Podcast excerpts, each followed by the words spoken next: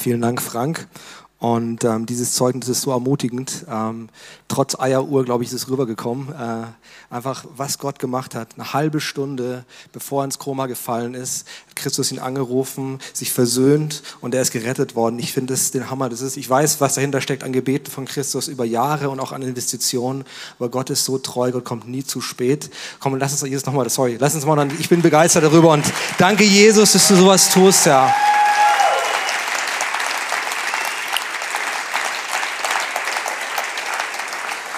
Ich möchte heute über ein Wort predigen aus dem Römerbrief und ich möchte es einfach vorlesen und ich möchte es zunächst lesen in der neuen Genfer Übersetzung. Römer 13, Vers 11 bis 14. Und da steht, bei dem allen seid euch bewusst, in was für einer entscheidenden Zeit wir leben. Unsere Rettung ist jetzt noch näher als damals, als wir zum Glauben kamen. Und es ist höchste Zeit, dass ihr aus dem Schlaf erwacht. Die Nacht geht zu Ende, bald bricht der Tag an.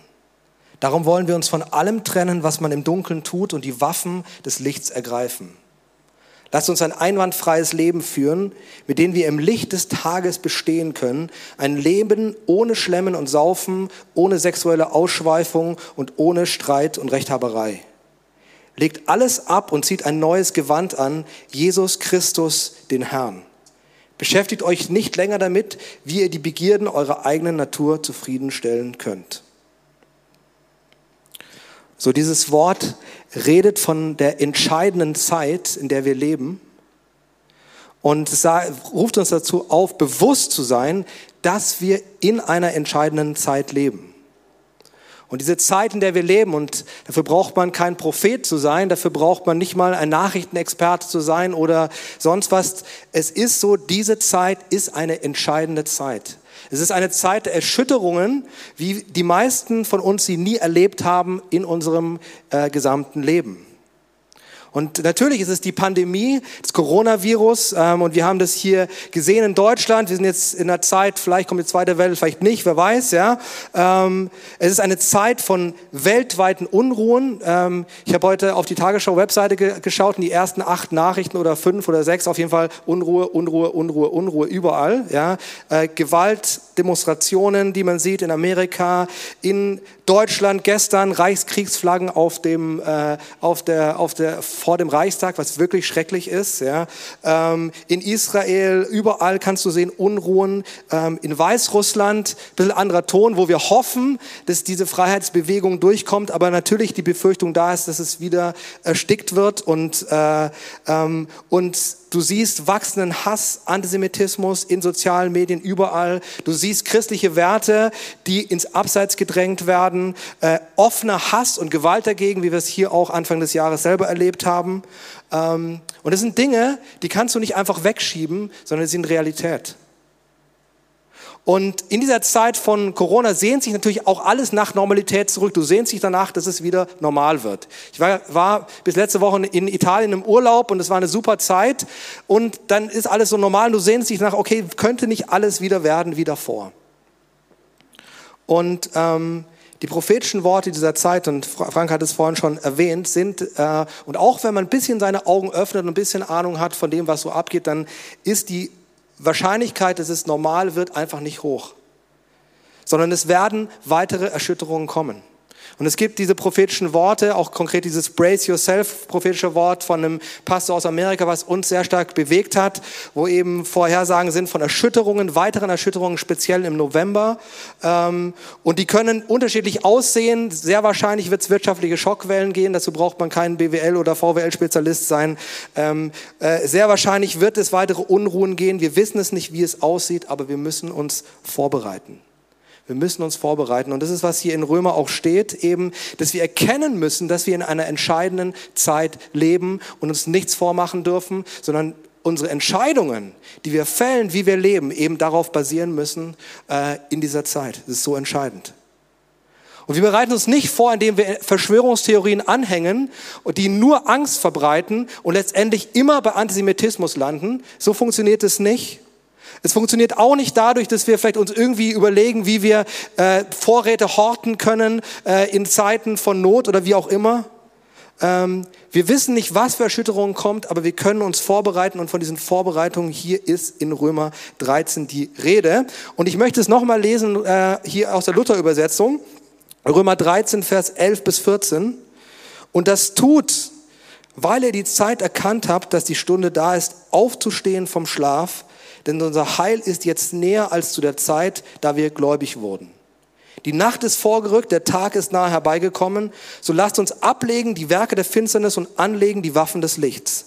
Lasst uns Erber leben wie am Tage, nicht in Fressen und Saufen, nicht in Unzucht und Ausschweifung, nicht in Hader und Neid, sondern zieht an den Herrn Jesus Christus und sorgt für den Leib nicht so, dass sie in den Begierden verfallt. Und der Kontext oder der Zusammenhang, von dem hier die Rede ist, ist das Wiederkommen Jesu, das zweite Kommen Jesu. Und das ist ähm, der große Kontext auch unseres Lebens als Christ sowieso. Ja?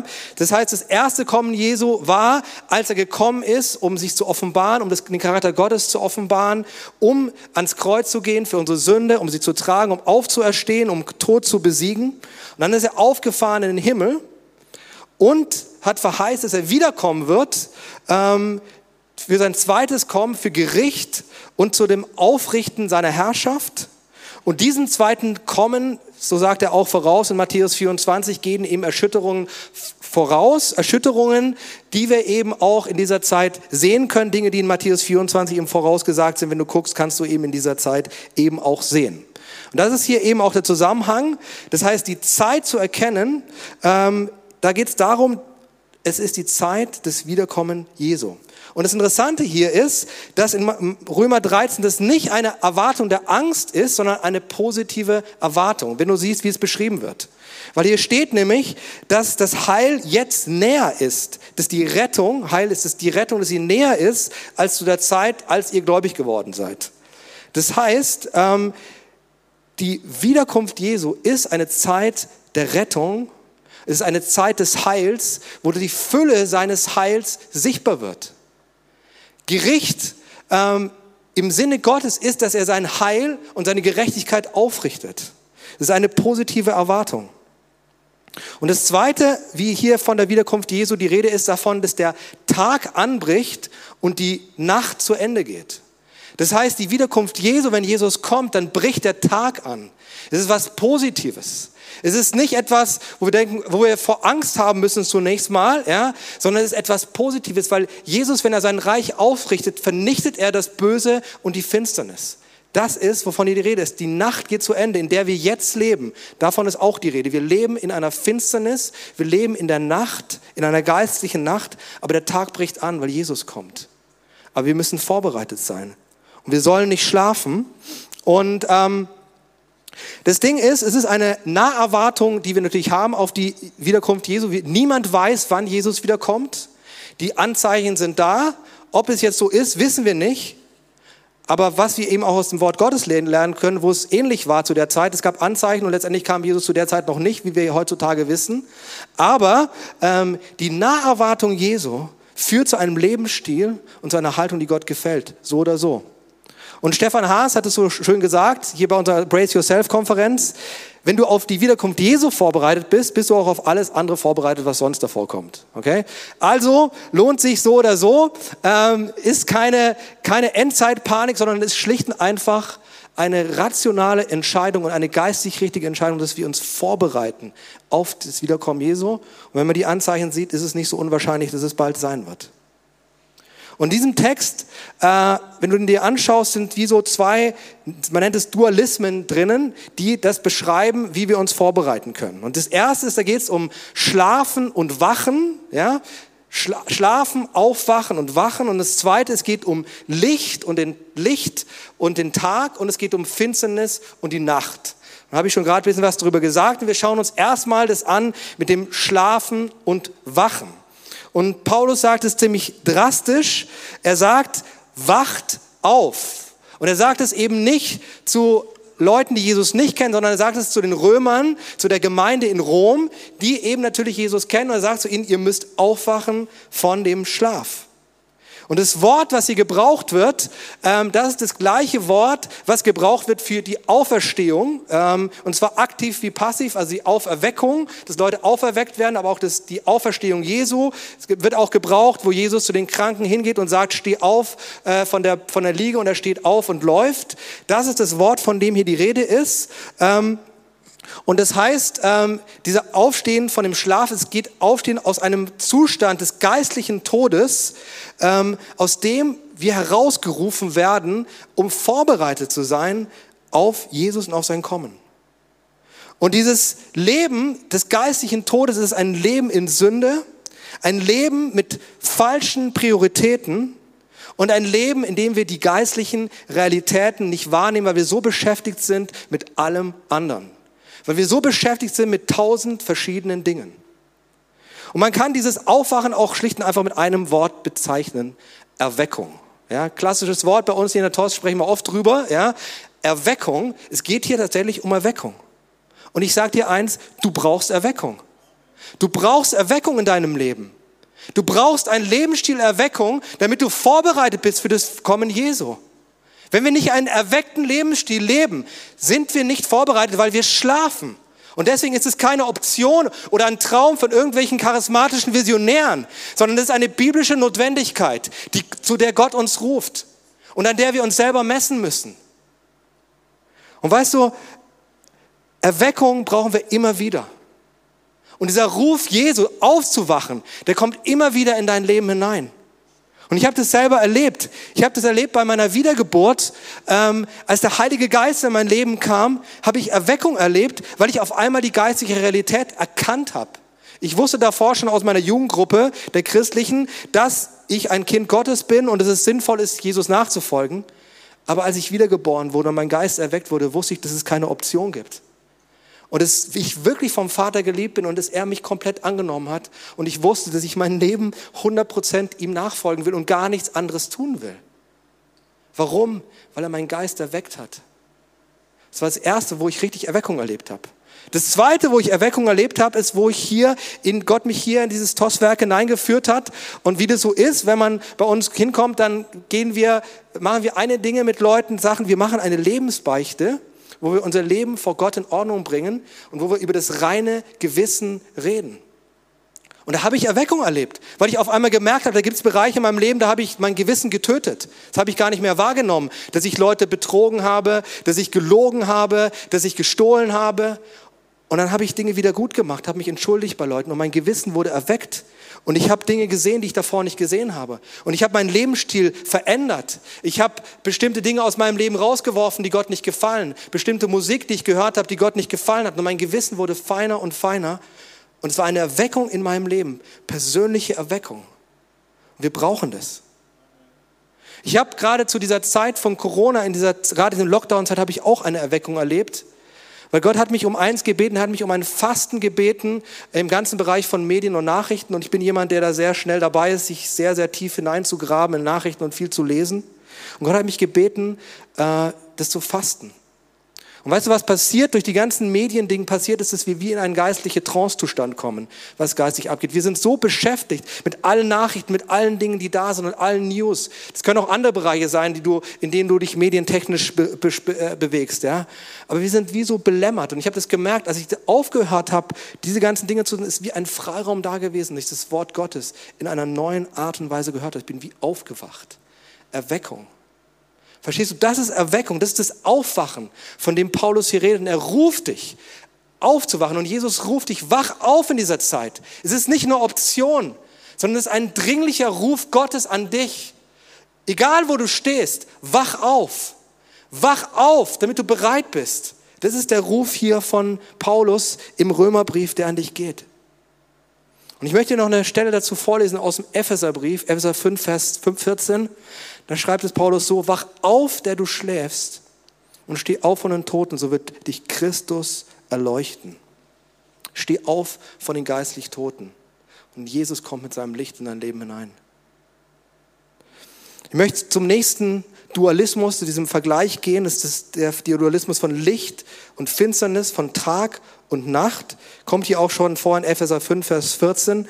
Ähm, und ähm, Du siehst es ähm, eben, wie ich es auch vorhin beschrieben habe, dass eben Paulus die jetzige Zeit als Finsternis beschreibt und dass, wenn Jesus wiederkommt, das ist die Zeit des Lichts.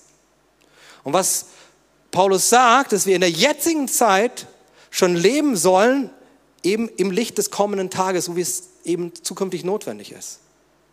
Und weißt du, in, in, der, in der heutigen Zeit, in diesem Zeitalter der Finsternis, in dem wir leben, ist es so, dass ähm, Sünde und Dinge, die Gott nicht gefallen, nicht unbedingt sofort Konsequenzen haben müssen. Ja? Das kannst du ganz einfach äh, nachweisen. Du siehst viele Leute um dich herum, die mit Gott nichts zu tun haben wollen, die überhaupt nicht nach seinen Maßstäben leben, aber relativ erfolgreich sind dabei. Kannst du rundherum um dich überall sehen. Ja? Und das ist ein Zeichen, des, der, der Zeit, dass wir in der Finsternis leben. Das Gefährliche daran ist, dass wenn du selber eben in Sünde lebst und Dinge nicht unbedingt in Ordnung sind vor Gott, dass es nicht unbedingt sofort direkte Auswirkungen haben muss. Kann es, äh, aber muss nicht. Ja? Und das heißt, wir, wir, manchmal merken wir das einfach nicht. Und was Paulus sagt, er sagt, lebt jetzt eben in dem Licht des kommenden Tages. Lebt jetzt in so, wie es Gott gefällt, einem Lebensstil, der Gott gefällt. Lebt jetzt in dieser Zeit, so dass wenn Jesus wiederkommt, er euch eben wachend findet in einem Lebensstil, der ihm gefällt. Und er nennt drei Bereiche, ganz konkrete Bereiche des Lebens. Äh, und das erste ist Fressen und Saufen. Ja, herrlich Lutherdeutsch. Ja. Ähm, und da geht es darum, ähm, dieses, dass wir nicht in Fressen und Saufen leben sollen. Natürlich nicht in Fressen und Saufen, sondern nicht in Fressen und Saufen. Nicht, dass mir irgendjemand was hier unterstellt. Ähm, also nicht in Fressen und Lauf, Saufen leben. Äh, was heißt das? Heißt es, dass wir nicht essen und trinken dürfen? Doch, dürfen wir. Dürfen wir gut essen und trinken? Ja, dürfen wir. Aber worum geht es? Ein Leben, was nur auf deine eigenen Bedürfnisse ausgerichtet ist. Findest du auch nochmal in Vers 14, wo steht, sorgt für den Leib nicht so, dass ihr den Begierden verfallt, oder wie es in der, in der neuen Genfer Versetzung steht, beschäftigt euch nicht länger damit, wie ihr die Begierden eurer eigenen Natur zufriedenstellen könnt. Wenn wir ein Leben führen, was auf, wo du dein Leben ausrichtest darauf, dass deine Bedürfnisse von, von äh, Schönheit, von Lust, von Befriedigung, von äh, Erfolg, von Dingen, die halt schön sind, wenn das das Ziel deines Lebens ist, wirst du Schiffbruch erleiden. Das ist, was hier steht. Wenn diese Dinge das Ziel deines Lebens sind, wenn du sie daran ausrichtest, dann wirst du Schiffbruch erleiden. Die Begierden, wenn die dich bestimmen, dann wirst du Schiffbruch erleiden. Gott will deine Bedürfnisse erfüllen, ja, das wird er tun. Gott schenkt auch schöne Dinge zwischendurch mal äh, und das ist sein Wesen. Aber wenn das dein Leben bestimmt, dann wirst du Schiffbruch erleiden. Das ist hier die Rede, davon ist hier die Rede. Das zweite ist eben der Bereich, wo, wo, wo Paulus auch von redet, ist eben, der sagt, lebt nicht in sexueller Unmoral. Und das heißt, gerade im sexuellen Bereich, in unserem Umgang zwischen Mann und Frau, äh, in unseren Handlungen, unseren Gedanken, äh, dass wir nach den Maßstäben Gottes leben. Und das ist gerade in dieser Zeit so entscheidend, ähm, dass wir auf unsere Augen achten, dass wir Pornografie aus unserem Leben rauswerfen, dass wir unsere Sprache reinigen, dass wir gucken auf unseren Umgang mit anderen Menschen, dass er, dass er gereinigt ist, dass er eben frei ist von sexuellen Untertönen oder davon, dass du Leute, äh, keine Ahnung, irgendwie um, um, umstricken willst oder sonst was oder deine Fantasien da freien Lauf lässt, sondern es ist wichtig, dass wir da in den Maßstäben Gottes leben. Und der dritte Bereich ist, dass wir nicht in Hader und Neid leben. Und da geht es um unser eigenes Herz. Da geht es um einen Lebensstil der Vergebung und einen Lebensstil der Versöhnung. Und wo du radikal in Versöhnung lebst, auch wenn die anderen sich nicht geändert haben. Auch wenn du vielleicht Recht hast oder meinst, Recht haben zu wollen, das Wort Gottes entlässt uns nicht, dass wir in einem Lebensstil der Versöhnung und Vergebung leben. Und das Zweite eben, äh, eben, dass wir Neid rauswerfen, dieses Vergleichsdenken mit anderen Menschen, wo, wo, unser, wo wir unser, unseren eigenen Wert daran festmachen, was eben andere denken oder ob sie mehr oder weniger oder toller oder besser oder sonst was sind, dass wir das aus unserem Leben rauswerfen. Und dann sagt Paulus eine Sache, wie wir das umsetzen können, nämlich das Anziehen, Jesus anziehen. Ist ein interessantes, interessantes Bild. Ja. Das heißt, wir sollen, es sind zwei Dinge, wo, wo äh, Paulus dieses Bild gebraucht von Anziehen. Also so wie du morgens dein Hemd anziehst oder deine Schuhe anziehst, ähm, sollst du erstens die Waffen des Lichts anziehen und zweitens den Herrn Jesus Christus anziehen. Finde ich auch sehr, sehr interessante Redenswendung, dass du Jesus Christus anziehen sollst. Und man sagt ja so schnell, beim Herrn geht es ums Herz. Es geht doch ums Herz, das was innerlich ist. Was Paulus sagt, ist was äußerliches. Zieh Jesus an. Was heißt es? Dass man sehen kann, dass du lebst, wie es Jesus gefällt und so wie er ist. Dass man an deinem Leben von außen den Charakter Jesu sehen kann. Und wenn du dich selber misst, ja, dann mach das als Maßstab. Wenn du andere misst, dann bitte mach das ruhig so, dass du sagst, hey, vielleicht ist er in seinem Herzen ganz was anderes. Aber wenn du dich selber misst, dann sag ja, ja, aber in meinem Herzen ist doch alles, meine ich es doch gut. Nee. Hast du Jesus Christus angezogen in deinen Handlungen? Sieht man an dir den Charakter Jesu? An dem, wie du lebst? Das ist eine tägliche Entscheidung. Und deswegen sind auch unsere täglichen Zeiten beim Herrn so wichtig, weil das wirklich was ist, was wir täglich tun müssen. Ja? Jesus anziehen. Ich tue das morgens.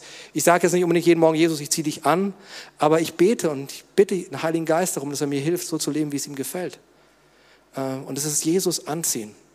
Die Waffen des Lichts ist eine Waffenrüstung, so zu leben, wie ihm es gefällt. Täglich. Das ist eine tägliche Übung.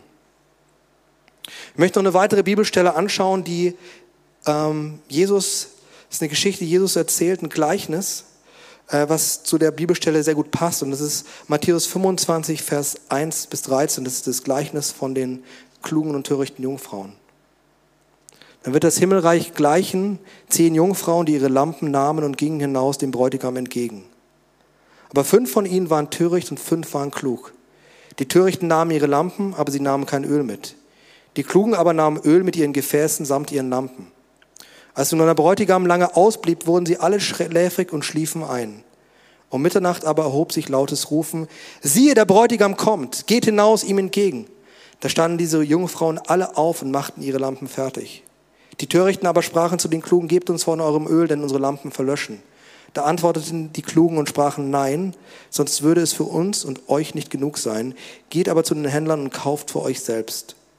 Und als sie hingingen zu kaufen, kam der Bräutigam und die bereit waren, gingen mit ihm hinein zur Hochzeit und die Tür wurde verschlossen. Später kamen auch die anderen Jungfrauen und sprachen, Herr, Herr, tu uns auf.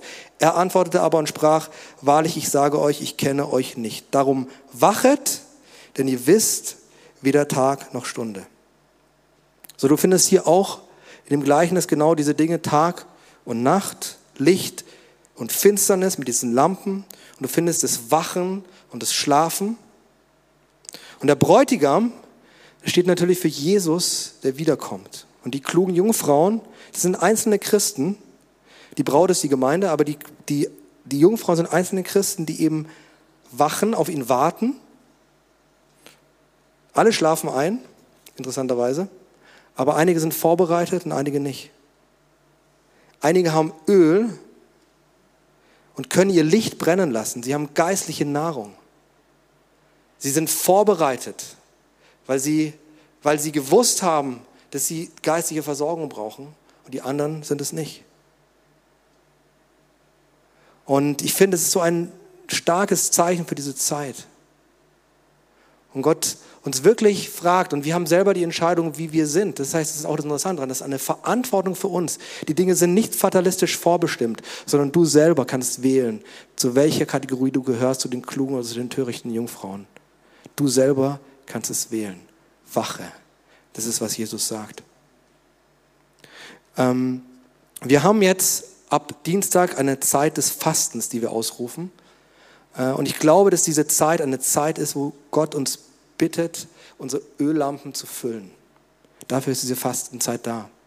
Und weißt du, der jüdische Brauch ist interessanterweise vor einer Hochzeit, dass bevor die, vor dem Tag der Hochzeit eben Braut und Bräutigam die fasten. Interessanterweise. Und ich glaube, dass dieses Fasten, was wir machen, dass es genauso ein Fasten ist, wo wir für den Bräutigam fasten, für Jesus, der wiederkommt. In Esra 8, 21 ist mal ist eine Rede von so einem Fasten, was im Volk Israel stattfindet. Und da steht, und ich rief dort am Fluss Ahava ein Fasten aus, damit wir uns vor unserem Gott demütigten, um, ihn, um von ihm den rechten Weg zu erbitten, für uns und unsere Kinder und alle unsere Habe. Und was du siehst, ist, dass sie fasten. Es geht darum, dass sie kurz darauf eben losgehen und dann ins verheißene Land ziehen, ins, also die aus dem Exil wieder zurück nach Jerusalem kommen.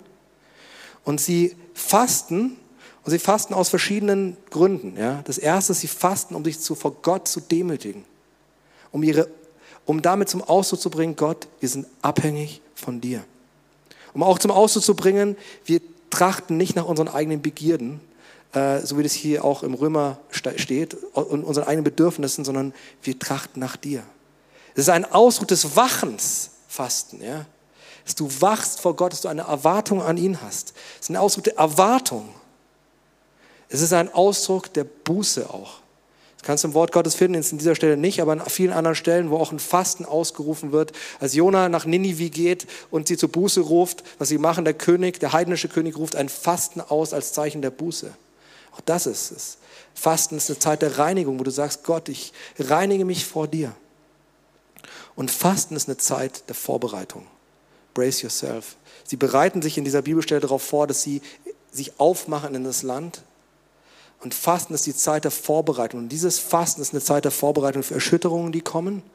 Es ist eine Zeit der Vorbereitung. Wir wissen nicht, wann es sein wird, aber es ist eine Zeit der Vorbereitung für das Wiederkommen Jesu. Und wir rufen dieses Fasten aus vom 1. September bis zum 30. September. Ähm, also ab Dienstag geht es los. In der Zeit sind die jüdischen Feste von Rosh Hashanah am 18. und 20.09. jüdisches Neujahrsfest und dann aber eben auch Yom Kippur, äh, der große, große Versöhnungstag, der eben auch mit Fasten verbunden ist, äh, am 27., 28., wo Juden weltweit fasten, selbst solche, die gar nicht an Gott glauben, tun es trotzdem übrigens, interessanterweise. Ähm, aber ähm, es ist eine Zeit auch der Buße, der persönlichen äh, auch, auch persönlich sich, sich selber Rechenschaft zu geben, das ist in dieser Zeit auch besonders. Und wir rufen dazu aus, dass du persönlich fastest, dass du überlegst, wie willst du das machen. Vielleicht willst du diese vier Wochen durchfasten oder viereinhalb Wochen äh, mit Essen. Vielleicht willst du ähm, einzelne Wochen fasten oder einzelne Tage. Äh, vielleicht willst du, äh, aber wir, wir rufen jeden in der Gemeinde dazu auf und im ganzen Tosswerk, bitte beteilige dich persönlich an dem Fasten und nimm es ernst. Und ich gebe dir auch noch einen Rat dazu. Sprich mit Leuten darüber, wie du fastest. Mach das nicht als Alleingang. Hol dir guten Rat ein. Bei manchen Leuten ist eben gesundheitlich, gibt es manche Grenzen. Also hol dir Rat ein, zieh nicht irgendwas durch, sprech drüber, mit, am besten mit deinem geistlichen Leiter. Mach das nicht alleine, einfach nur als kleiner pastoraler Hinweis. Aber mach diese Fastenzeit zu deiner persönlichen Fastenzeit. Wir werden jeden Tag hier im TOS Gemeinde- und Konferenzzentrum zwischen 12 und 13 Uhr eine spezielle Gebetszeit haben. Ähm, Speziell für alle, die in den TOS-Zellgruppen sind, laden wir hier an, ein, hierher zu kommen zum Gebet. Wenn es du immer am Arbeitsplatz bist und dir die Zeit nicht reicht, diese Stunde hierher zu kommen, dann kannst du dich auch per Zoom zuschalten. Wir werden dann auch spezielles Gebet im Zoom haben zwischen 12 und 13 Uhr. Das ist das Fasten. Wir rufen das heute aus, ähm, weil Gott wirklich was Besonderes fordern und uns vorbereiten möchte.